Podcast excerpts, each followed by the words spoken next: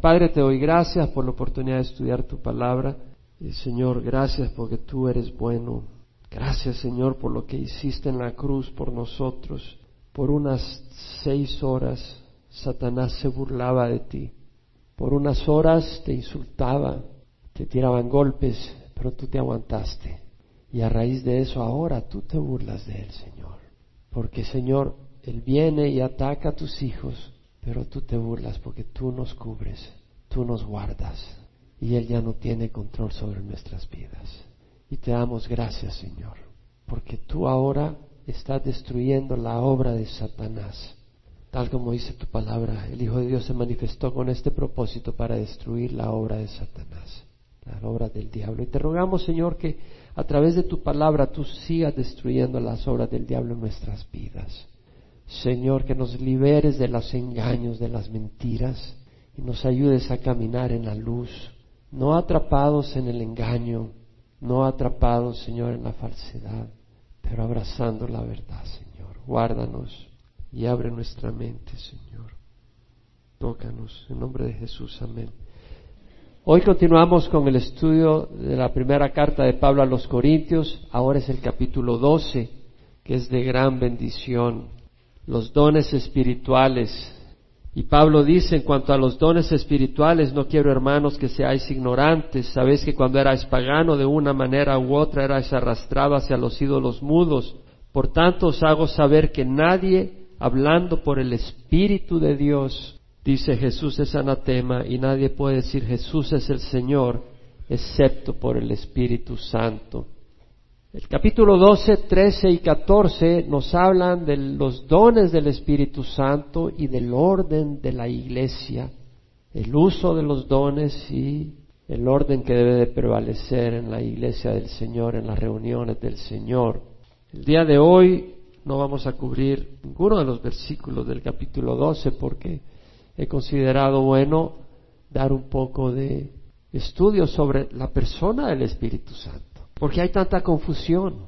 Los testigos de Jehová dicen que es una fuerza, que no es una persona. Y, el Espíritu Santo, sus dones, es poco conocido o mal interpretado y mal usado sus dones o cosas se dicen que el Espíritu Santo dice o, o es por el Espíritu Santo y no necesariamente es el Espíritu Santo.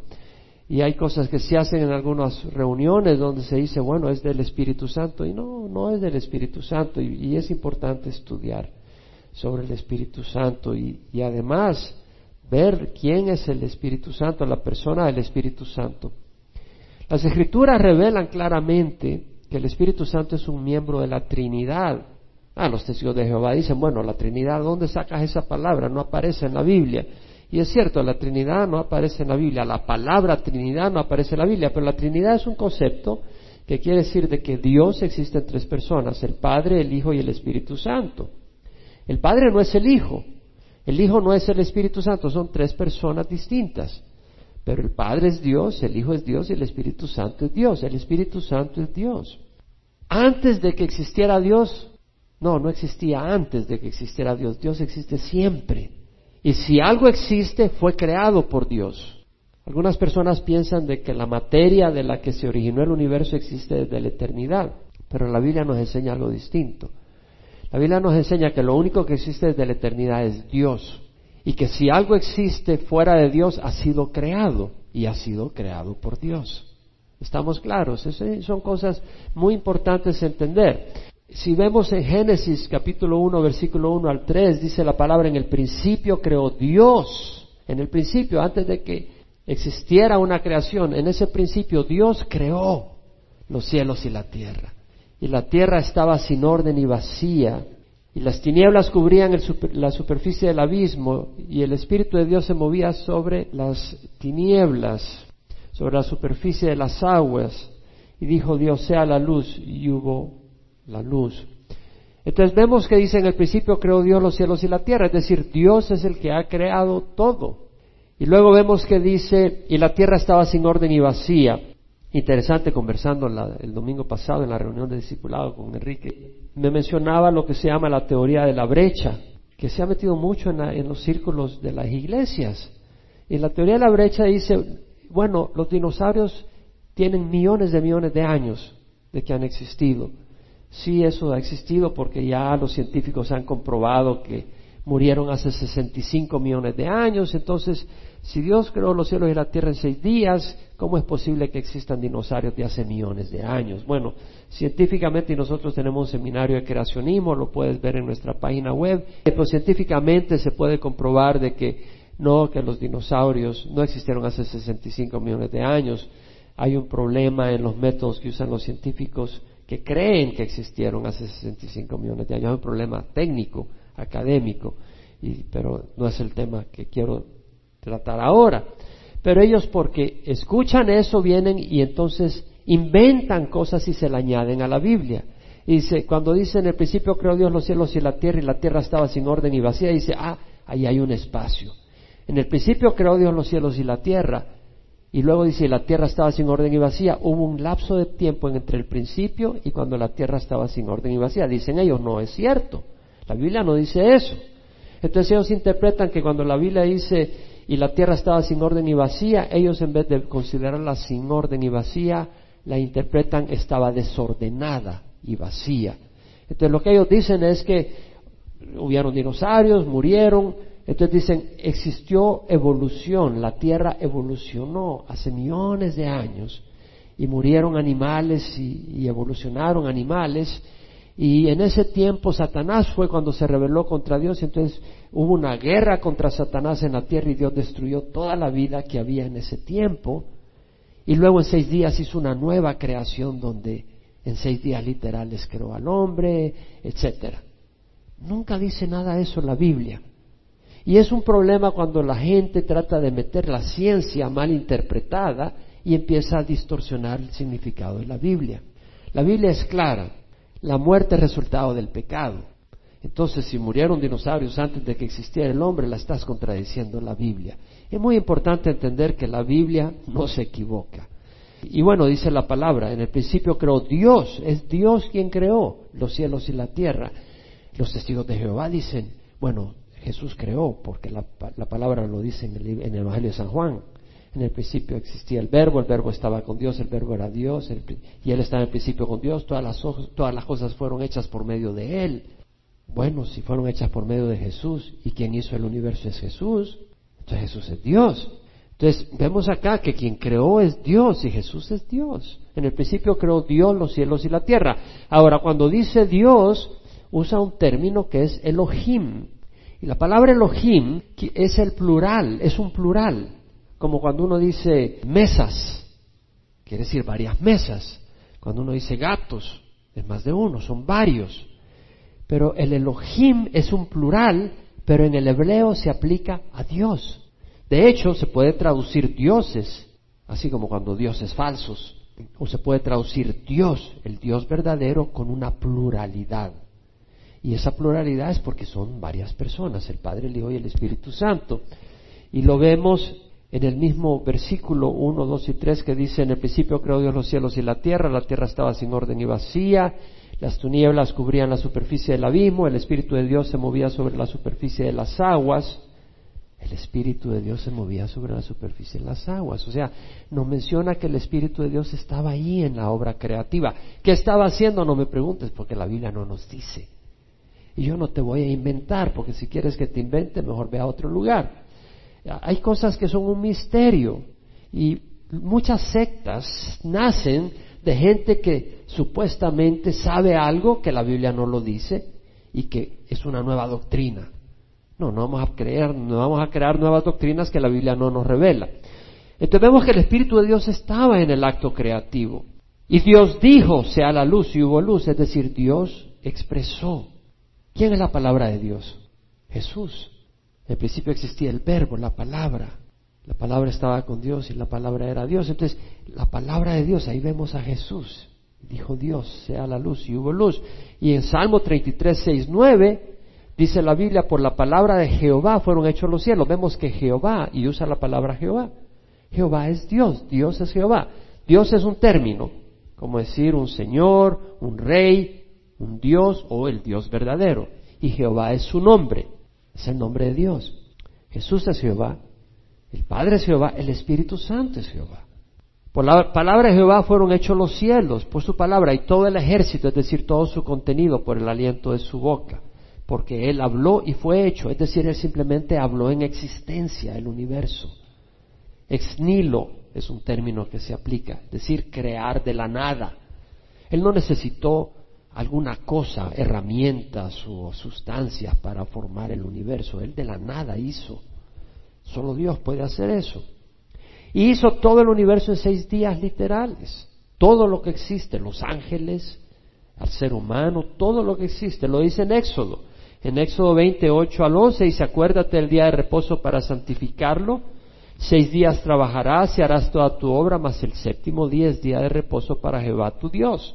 No harás en él obra alguna, ni tú, ni tu hijo, ni tu hija, ni tu siervo, ni tu sierva, ni tu ganado, ni el extranjero que está contigo, porque en seis días hizo Dios los cielos y la tierra, el mar y todo lo que hay en ellos. Y el séptimo día reposó. Por lo tanto, Dios bendijo el séptimo día y lo santificó. Entonces vemos que Jehová hizo los cielos y la tierra, el mar y todo lo que hay en ellos en seis días. En Colosenses leemos de que Jesús es el autor de la creación. En Colosenses 1 leemos que Él es la imagen del Dios invisible, el primogénito de toda la creación. El primogénito no quiere decir que fue el primero creado, sino el primero en importancia en este contexto. Ese es Colosenses 1, 15 al 17. Él es la imagen del Dios invisible, el primogénito de toda la creación, porque en Él fueron creadas todas las cosas tanto en los cielos como en la tierra, visibles e invisibles, ya sean tronos, dominios, poderes, autoridades, todo ha sido creado por Él y para Él y en Él todas las cosas permanecen. Entonces vemos que Cristo es el autor de la creación. Jesús existía antes de encarnarse en María, el verbo de Dios. No existía con un cuerpo encarnado, porque existe desde la eternidad, pero Él tomó un cuerpo para llevarlo a la cruz como ofrenda por nuestro pecado. Y tenía que ser uno de los nosotros, uno de los nuestros. Ahora, el espíritu no fue creado, estaba ahí desde el principio. Y si hay alguna duda, hay otra escritura que nos dice que existe desde la eternidad. En Hebreos 9, 13 al 14, el autor habla de el sacrificio de Cristo y dice, si la sangre de los machos cabríos y de los toros y la ceniza de la becerra esparcida sobre los que se han contaminado santifican para la purificación de la carne, cuanto más la sangre de Cristo, el cual por el Espíritu eterno, ah, el Espíritu es eterno, se ofreció a sí mismo sin mancha a Dios. Purificará vuestra conciencia de obras muertas para servir a Dios vivo. ¿Quién puede decir amén? No, no te quedes solo con un conocimiento intelectual. Cristo, con su sangre, por medio del Espíritu Santo, guiado por el Espíritu, fortalecido por el Espíritu, se ofreció a sí mismo sin mancha a Dios para purificarnos de obras muertas para servir al Dios vivo. ¿Sabe qué quiere decir? Que todos necesitábamos ser limpiados. Algunos no lo reconocen, ese es un problema, ¿verdad? Pero qué bonito los que reconocemos que necesitamos ser limpiados, saber que la sangre de Jesús, Cristo se ofreció para limpiarnos. Y fue por el Espíritu Eterno. El Espíritu Santo es Dios. En 1 Corintios 6, 19 al 20 dice claramente Pablo, no sabéis que vuestro cuerpo es templo del Espíritu Santo un templo es un templo de un Dios, de un ídolo. Ahora sabemos que el Espíritu Santo no es un ídolo, entonces es Dios. ¿No sabéis que vuestro cuerpo es templo del Espíritu Santo que está en vosotros, el cual tenéis de Dios y que no sois vuestros, pues por precio habéis sido comprados? Por tanto, glorificad a Dios en vuestro cuerpo y en vuestro espíritu, los cuales son de Dios. Al glorificar al Espíritu Santo estamos glorificando a Dios. El Espíritu Santo está en todas partes.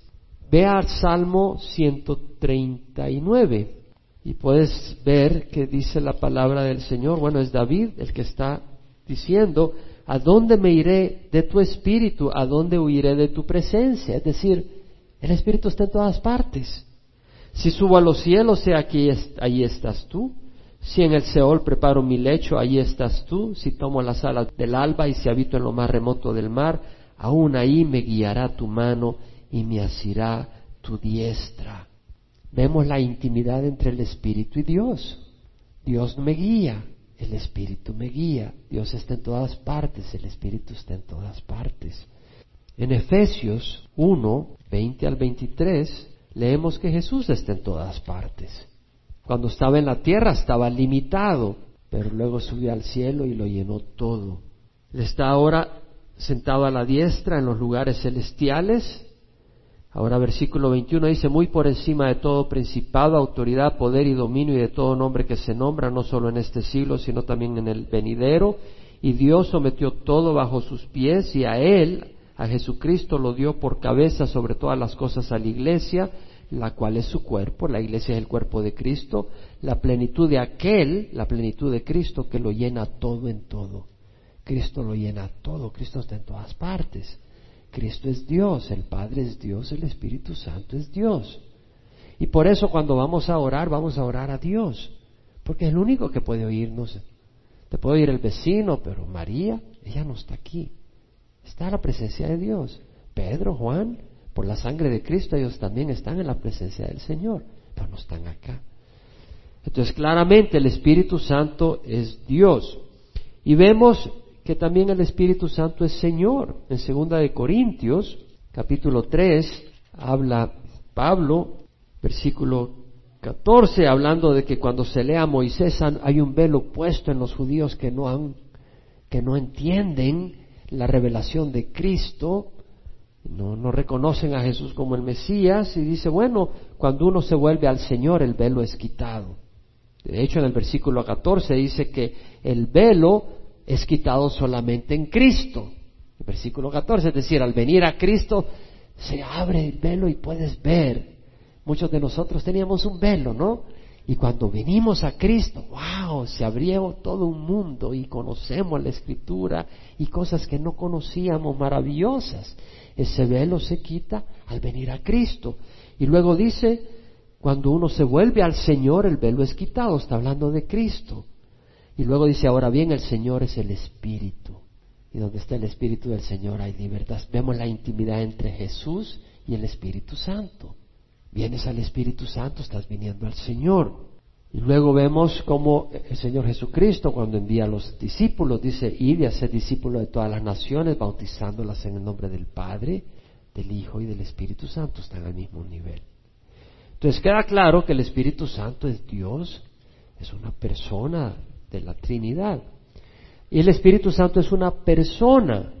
En Juan 14, 15 al 17, Jesús dice, si me amáis, guardaréis mis mandamientos y yo rogaré, yo rogaré al Padre y Él os dará otro consolador para que esté con vosotros para siempre, es decir, el Espíritu de verdad a quien el mundo no puede recibir porque ni le ve ni le conoce, pero vosotros sí le conocéis porque mora en vosotros y estará en vosotros. Entonces cuando dice, Él os dará otro consolador, la palabra otro es alos, que es distinto a otra palabra que es etéreo, que quiere decir otro, pero en otro sentido. Heteros quiere decir otro de diferente carácter. Es como decir, oye, eh, me voy a ir a México a la conferencia, ok, ¿cómo te vas a ir? Me voy a ir por mula.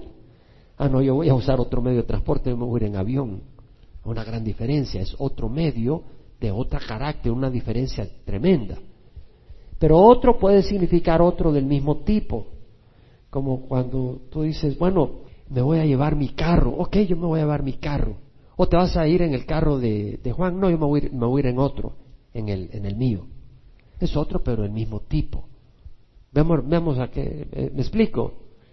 Entonces acá el Señor, la palabra otros, alos, quiere decir otro del mismo tipo. Entonces, si Jesús estaba en la tierra y cuando Él va al cielo y dice, es necesario que envíe a otro, tiene que ser una persona, si no es una persona, eso no es igual. Y, la palabra consolador, parácletos, quiere decir alguien llamado a la par de uno. Jesús es un parácletos. Él vino a la par de los apóstoles. Les ayudó, les explicó, les mostraba, les indicaba, les guiaba, les dirigía, les, les daba consuelo, los protegía. El Señor hizo todo eso, pero estaba limitado en un solo lugar a la vez. Ahora, al enviar al Espíritu Santo, Él es el consolador. Y esa palabra también quiere decir alguien que defiende la causa de una persona ante un juez. El Espíritu Santo es el que nos defiende. ¿Cómo? Nos recuerda lo que hizo Jesucristo en la cruz cuando Satanás nos ataca y nos acusa. El Espíritu Santo dice, el Señor dio su sangre por ti, hijo. Y tenemos eso. Ahora, una fuerza no puede ser alguien que, que te consuele, alguien que te defienda. En Juan 16, 13 dice, cuando el, el Espíritu de verdad venga, os guiará a toda verdad. El Espíritu Santo guía. Necesitamos la guía del Espíritu Santo. Y, el, y Dios envió al Espíritu Santo para guiarnos. Una fuerza necesita guía. El carro necesita que lo guíes. Tú le enciendes el motor, tienes poder. Le, le, mueves el acelerador y le pones una cinta ahí para que se quede. El carro se mueve, pero sin guía es una catástrofe. Necesitas guiarlo. No, el Espíritu Santo te guía. Y muchos que están sin el Espíritu Santo son una catástrofe, porque ¿cuál es la guía? Los caprichos del mundo, los caprichos de la carne. Romanos 8:14 dice, todos los que son guiados por el Espíritu de Dios, los tales son hijos de Dios. Todo cristiano es guiado por el Espíritu de Dios. Bueno, ha de ser guiado por el Espíritu de Dios.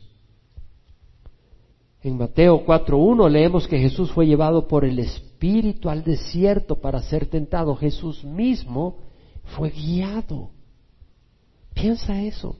Jesús mismo fue guiado por el Espíritu Santo. Nosotros necesitamos ser guiados. Si Jesús mismo dependió del Espíritu Santo para ser guiado. ¿Por qué? Porque Él se humilló, se hizo obediente hasta la muerte, se hizo semejante a nosotros y dependió de la guía del Espíritu Santo para hacer lo que era la voluntad del Padre. Y vemos cómo Él fue guiado por el Espíritu Santo al desierto.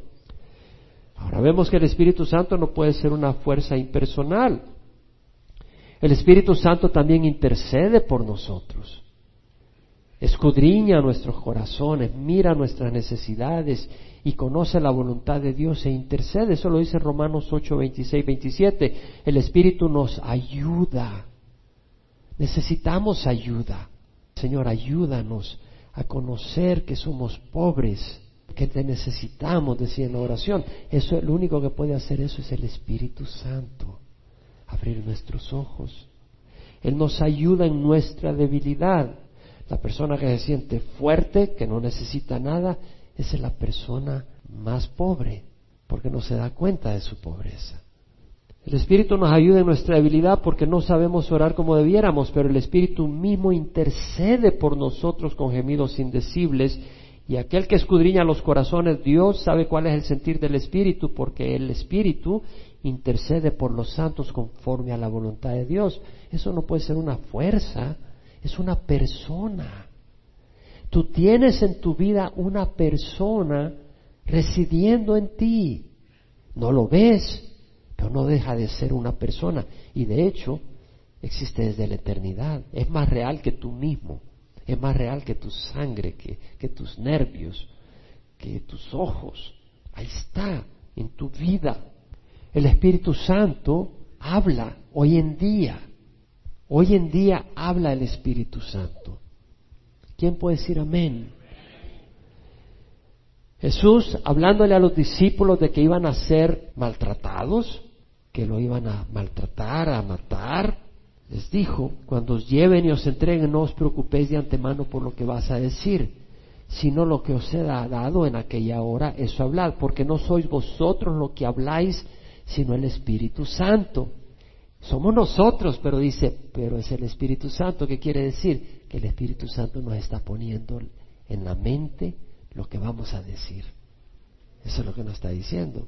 Y realmente es algo que experimentamos muchas veces cuando voy a ministrar en alguna situación o en algo, tal vez miro algunos versículos, leo, oro, pero digo, Señor, solo tú sabes lo que yo tengo que decir en ese lugar, con esa persona. O sea, solo tú sabes qué palabras son las que van a producir el fruto que ha de producir. Y ya, y, es bonito ver que de repente dices algunas cosas que el Señor usa para tocar a alguien.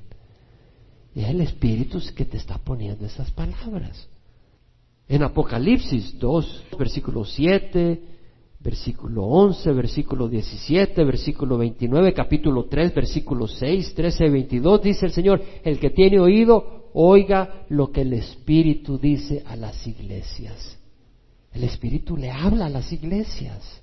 Y en forma personal, en Hechos capítulo 8, versículo 26 al 29, leemos de que Felipe, uno de los diáconos, que va a Samaria, y hay un gran avivamiento y los samaritanos reciben al Señor, y el Señor llama a Felipe, un ángel lo envía a una zona del desierto, el camino que va de Jerusalén a, Gaza, y le dice, ve para allá.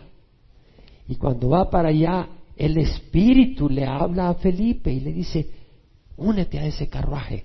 Iba un etíope que iba de, regreso, había ido a Jerusalén a adorar y iba de regreso y, se le aparece Felipe para compartirle el Evangelio.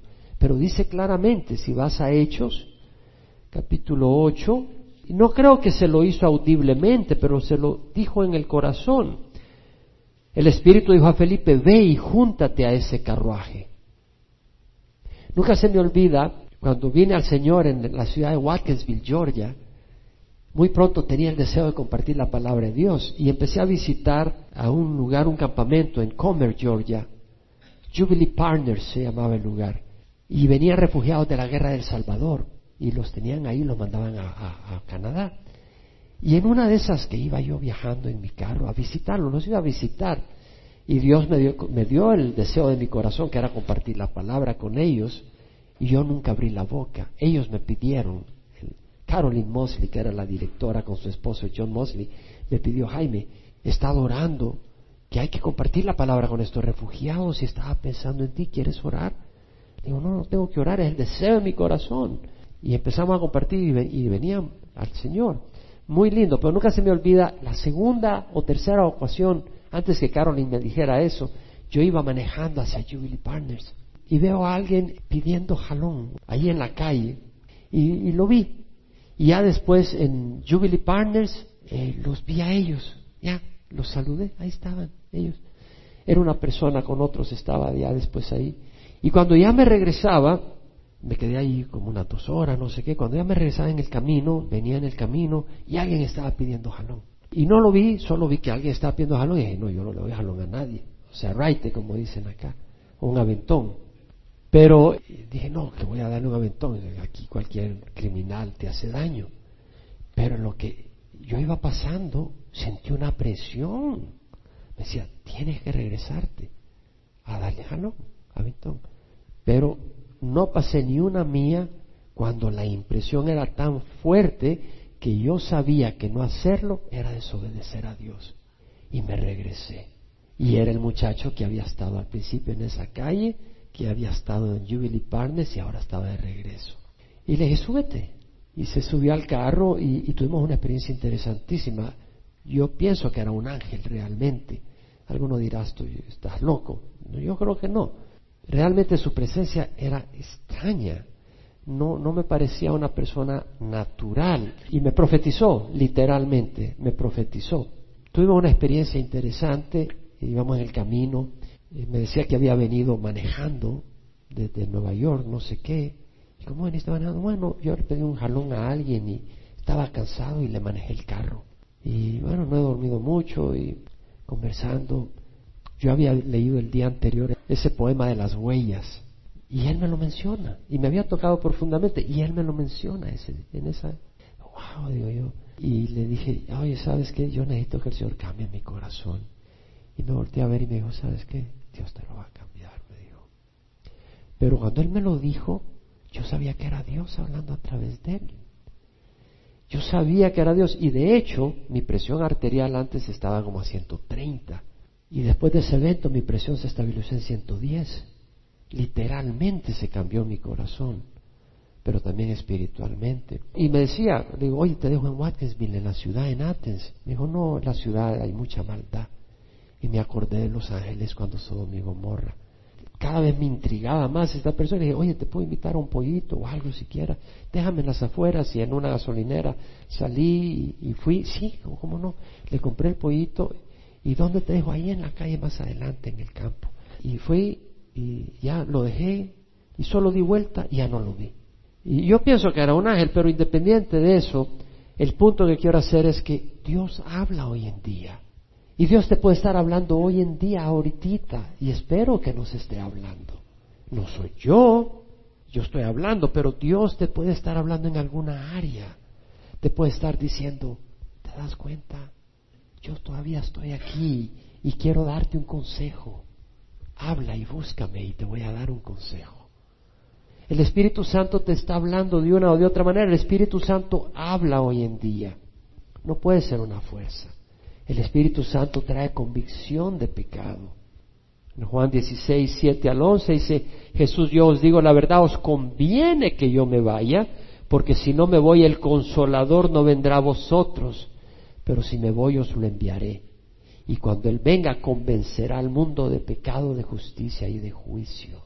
De pecado, convict, convencer, convencer al mundo. La palabra en el New King James, New American Standard, New Living Translation, English Standard Version es convict, que es declarar a alguien culpable de un crimen o emitir un veredicto de una persona o mostrarle a una persona que está mal en algún aspecto. La palabra en el griego, el ekho, quiere decir ver, hacer ver la culpa de alguien, convencer a alguien de una falta. El Espíritu Santo tiene la función de mostrarnos que está mal. Es como aquel doctor que te dice, te voy a hacer unos exámenes y te dice, sabes que estás mal. Oye, gracias por hacérmelo saber. Porque al hacérmelo saber yo ya puedo buscar la medicina. Es una bendición que puedan. Es como que si tu casa se está quemando y, y, no sabes que se está quemando.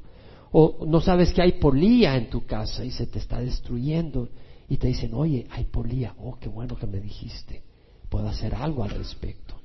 Y esa es la función del Espíritu Santo, convencer al mundo de pecado. Y dijo, de pecado porque no creen en mí. Muchos decíamos que creíamos en Jesús, pero al igual que los demonios, creíamos y temblábamos de que al morirnos, híjole, estamos listos. Los demonios creen y tiemblan. No creen es el creer su palabra y darle nuestra vida.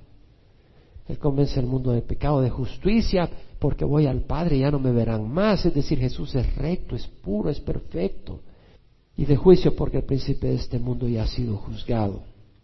La palabra de Dios nos dice, toda escritura es inspirada por Dios y es útil para enseñar, reprender, corregir e instruir en justicia. Quien inspira la escritura es el Espíritu Santo. Pedro lo dijo, Ninguna escritura es asunto de interpretación personal, porque ninguna escritura fue dada jamás por acto de voluntad humana, sino que hombres inspirados por el Espíritu de Dios hablaron de parte de Dios. Entonces el Espíritu de Dios inspiró las escrituras. Necesitas el Espíritu de Dios para entenderlas. Es como decir, escribí un libro en inglés. Bueno, si no, lo, si no sabes inglés no lo vas a entender.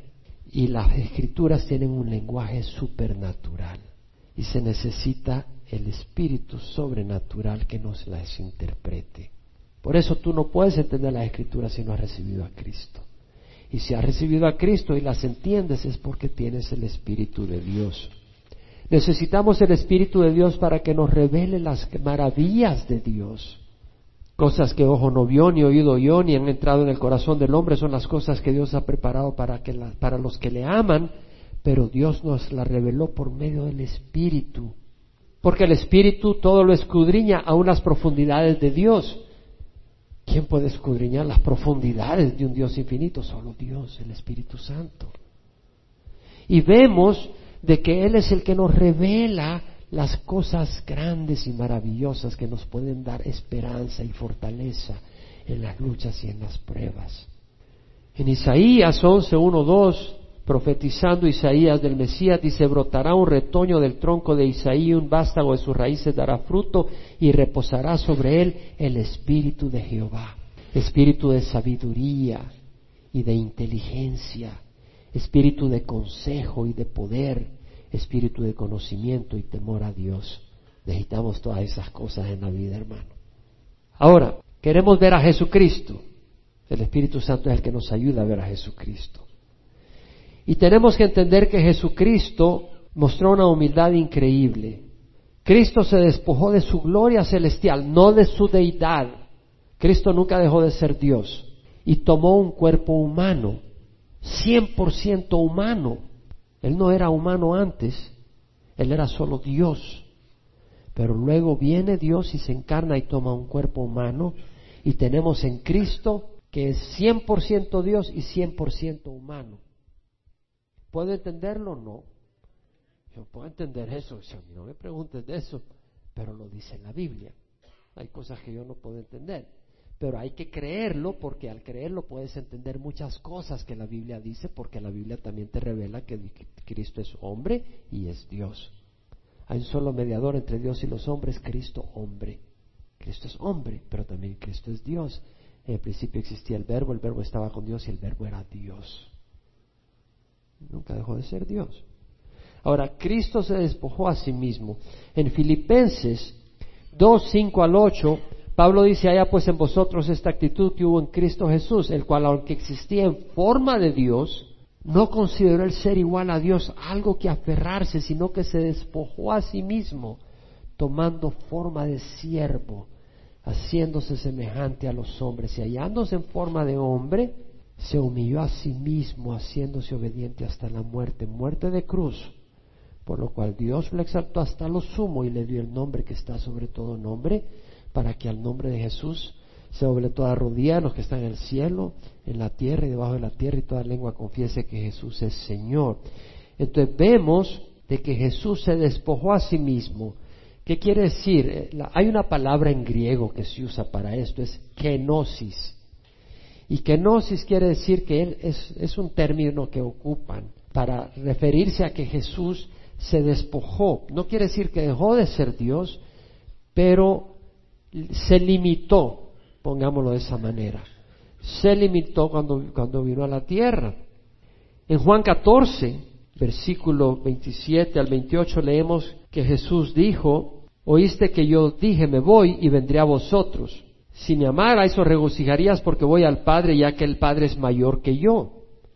Ah, dicen algunos, ya ves, el Padre es mayor que Jesús, Jesús es creado por Dios. No, Jesús al despojarse, al limitarse y tomar un cuerpo humano y en, en la tierra estar sirviendo como siervo, él había limitado su poder y en ese sentido él había bajado. Pero en Juan 17, versículo 4 al 5, Jesús dice, al Padre, yo te glorifiqué en la tierra, habiendo terminado la obra que me diste quisiera, y ahora glorifícame tú, Padre, junto a ti con la gloria que tenía contigo antes que el mundo existiere. Es decir, Jesús tenía la misma gloria que el Padre. Temporalmente se despojó de esa gloria para morir como un criminal por nosotros, pero sin haber cometido ningún crimen. Para eso es el, es el poder del amor. Pero vemos, ahora, al ver eso, esto debe ir más allá que algo intelectual. Nos debe demostrar el ejemplo que nos dio Jesús para que caminemos en esa humildad. ¿Quién puede decir amén? Caminar en esa humildad. En Mateo 3, vamos a Mateo 3, en el bautizo de Jesús, vemos que Jesús después de, versículo 16, Jesús después de ser bautizado, Jesús salió del agua inmediatamente y los cielos se abrieron y él vio al Espíritu de Dios que descendía como una paloma y venía sobre él. El Espíritu de Dios, como lo menciona Lucas, bajó corporalmente en forma de paloma. Es decir, Jesús fue lleno del Espíritu Santo para la obra que Dios le había encomendado. Jesús dependió totalmente del Espíritu Santo. Él había bajado, se había despojado, no dejó de ser Dios, pero se había limitado y tuvo que depender del Espíritu Santo para todo lo que hizo. En Lucas 4, versículo 14, Jesús regresó a Galilea en el poder del Espíritu. Es decir, Él dependió del Espíritu Santo para tener poder. ¿Nos damos cuenta o no? Eh, pastor, usted nos está dando una clase de teología, no sé qué. Bueno, ¿nos interesa conocer de Dios o no? Es importante conocer de Dios. ¿Y qué quiere decir teología? Teos es Dios y logos tratado. Tratado de Dios, conocer a Dios. Pero no queremos ir a solo algo intelectual. Queremos aprender para conocer a Dios y experimentarlo y experimentar su, su verdad. Y vemos en el versículo 16 que se llegó a Nazaret donde se había creado. Y según su costumbre entró en la sinagoga el día de reposo y se levantó a leer. Le dieron el libro del profeta Isaías y abriendo el libro halló el lugar donde estaba escrito, el Espíritu de Jehová está sobre mí. ¿Qué ocurrió en el bautizo? Bajó el Espíritu. Ese Espíritu no bajó solo para darnos un show, para que dijeran, oh, qué bonito. No, porque Él dependió del Espíritu para todo. El Espíritu debe estar sobre mí y me ha ungido. Él, dependió de ser ungido para anunciar el Evangelio a los pobres. Me ha enviado para proclamar libertad a los cautivos. Ese proclamar no solo era decir, la palabra de Dios tiene poder para hacer. Y al proclamar, el ciego vio. El que estaba atrapado por el pecado fue liberado. El que no podía caminar estaba cautivo de una camilla, pudo caminar y saltar. Para poner en libertad a los oprimidos, para proclamar el año favorable de Jehová, del Señor, cerrando el libro, lo devolvió al asistente y se sentó y los ojos de todos en la sinagoga estaban fijos en él y comenzó a decirles, hoy se ha cumplido esta escritura. Es decir, hermanos, Cristo necesitó del poder y de la unción para compartir con otros. Nosotros lo necesitamos. Cristo necesitó al Espíritu Santo para expulsar demonios. ¿Cómo es posible? Es que Él realmente bajó y dependió de todo. Vamos a Mateo 12, 22, 28. Le trajeron un endemoniado ciego y mudo y lo sanó. ¿Quién lo sanó? Jesús. Lo sanó. Pero veremos que lo sanó por el poder del Espíritu Santo. Él se había humillado y dependió del Espíritu Santo para sanar. Y todas las multitudes estaban asombradas y decían, ¿acaso no es este el hijo de David? Es decir, ¿no será este el Mesías? Pero cuando los fariseos lo oyeron, dijeron, este no expulsa a los demonios, sino por Belzebub, el príncipe de los demonios. Y conociendo Jesús sus pensamientos, les dijo, todo reino dividido contra sí mismo es asolado, y toda ciudad o casa dividida contra sí misma no se mantendrá en pie. Y si Satanás expulsa a Satanás, está dividido contra sí mismo. ¿cómo puede entonces mantenerse en pie su reino? Y si yo expulso a los demonios por Bersebú, ¿por quienes los expulsan vuestros hijos? Por tanto, ellos serán vuestros jueces. Pero si yo expulso a los demonios por el Espíritu de Dios, entonces el reino de Dios ha llegado a vosotros. ¿Con qué poder expulsó a los demonios? El Jesús se humilló. Hermanos, ¿y con qué arrogancia nosotros vamos a hacer algo con nuestra propia sabiduría? Y vamos a ir a donde nosotros creemos que debemos de ir y vamos a hablar o ya te tiene que ocurrir porque yo te lo digo. No, es el Espíritu Santo. Veamos la humildad del Señor. Cristo no hizo nada por su propia cuenta, sino la voluntad, el deseo del Padre. En Juan 5:19 leemos que Jesús dijo, en verdad, en verdad os digo, el Hijo no puede hacer nada por su cuenta sino lo que ve hacer el Padre, porque todo lo que hace el Padre, eso también hace el Hijo de igual manera. Eh, Jesús no hace nada por su cuenta, no hizo nada por su cuenta, totalmente obediente. Y en 5.30 dice, yo no puedo hacer nada por iniciativa mía, como oigo juzgo, y mi juicio es justo porque no busco mi voluntad, sino la voluntad del que me envió. En Juan 6.38 dice, he descendido del cielo, Jesús vino del cielo no para hacer mi voluntad, sino la voluntad del que me envió. Y Jesús dice, como el Padre me ha enviado, así yo os envío. Somos enviados por el Señor. En Juan 14, 10, Jesús dice, no creéis que yo estoy en el Padre y el Padre en mí. Las palabras que yo os digo no las hablo por mi propia cuenta, sino que el Padre que mora en mí es el que hace las obras. Y la palabra, la palabra, cuando es Dios el que te está diciendo que digas algo, tú crees que no va a ser acción. Si el Señor te dice, dile a ese monte que se mueva, tú crees que tú le vas a decir, muévete y el monte no se va a mover. Si el Señor te dice, dile que ese monte se mueva y es el Señor que te está diciendo, ese, ese monte no, no va a esperar ni un segundo y se mueve. Lo que pasa es que a veces decimos, muévete monte, y, dice, el Señor no se movió, pues sí, locura tuya, estás ahí con tus locuras.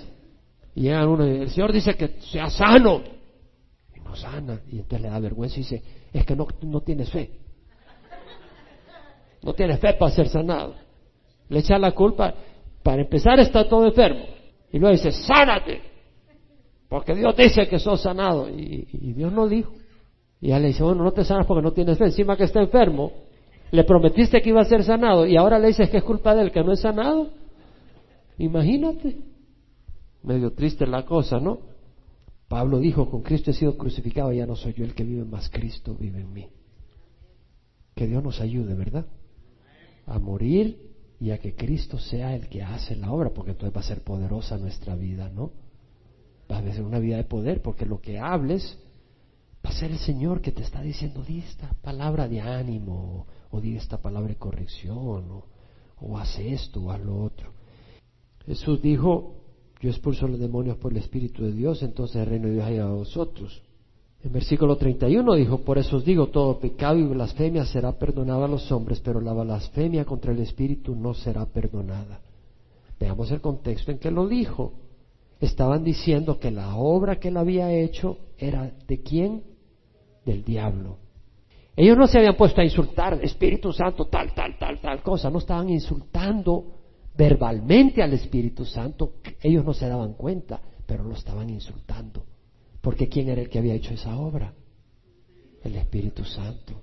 Y estaban diciendo que era el demonio que la estaba haciendo. Y realmente esa es la blasfemia del Espíritu Santo, rechazar el testimonio del Espíritu Santo.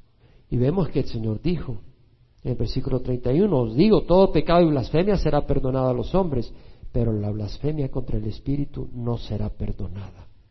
Algunas personas dicen, bueno, pastor, yo estaba medio borracho y dije unas tonterías y me arrepiento, pero yo creo que ya blasfemé contra el Espíritu Santo.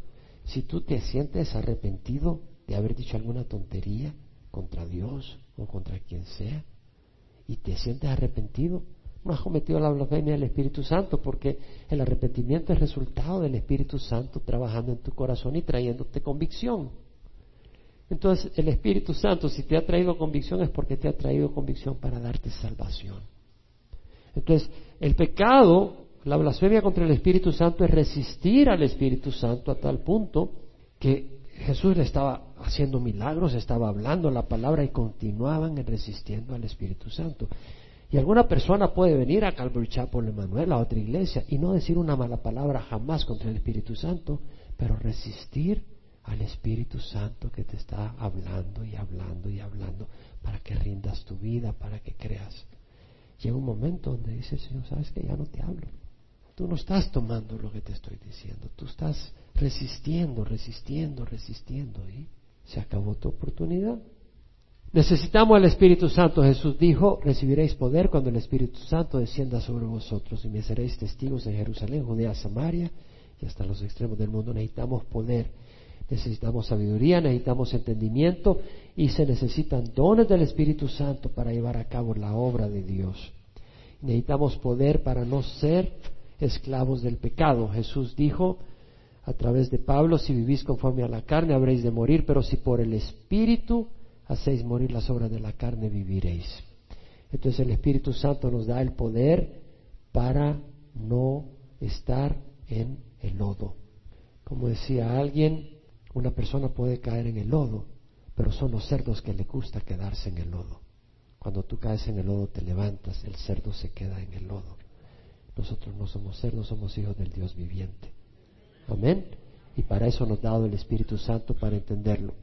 Bueno, sé que fue una enseñanza básica, fundamental, pero creo que es bueno que la conozcamos, la, conozcamos bien, la entendamos. El próximo domingo vamos a cubrir las tres relaciones que existen entre el Espíritu Santo y nosotros. El Espíritu en nosotros, el Espíritu con nosotros y el Espíritu sobre nosotros y vamos a empezar con los dones del Espíritu Santo. Vamos a hacer una invitación. ¿Podemos invitar al Espíritu que venga a nuestras vidas?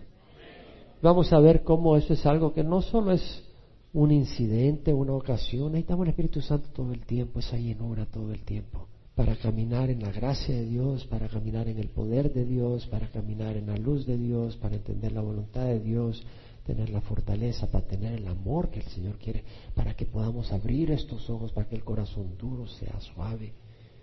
Primero, si alguien no ha recibido a Cristo, vamos a hacerle la invitación que reciba a Cristo. Si tú nos ves por internet o nos ves por video DVD después, en alguna ocasión nos escuchas en la radio o en audio, te invitamos a que recibas a Jesús. Jesús es vida, Jesús te ama. Donde está el Espíritu de Dios, ahí hay libertad. El que comete pecado es esclavo del pecado y el esclavo no queda en casa para siempre. El Hijo permanece para siempre. Si el Hijo se hace libre, seréis verdaderamente libres. Entonces invitamos a que recibas a Cristo ahí donde estás. Ora conmigo. Padre, te ruego perdón por mis pecados. Hoy recibo a Jesucristo como Señor y Salvador mío. Entra a vivir en mi corazón, Señor. Quiero seguirte. Abre mis ojos. Quiero conocerte. Dame tu espíritu. Quiero obedecerte. Ayúdame a conocer lo que es bueno y a rechazar lo que es malo. Te recibo, Señor. Tu sangre preciosa paga por mis pecados por todos mis pecados. Yo creo que tu sangre, tu sacrificio fue perfecto y completo.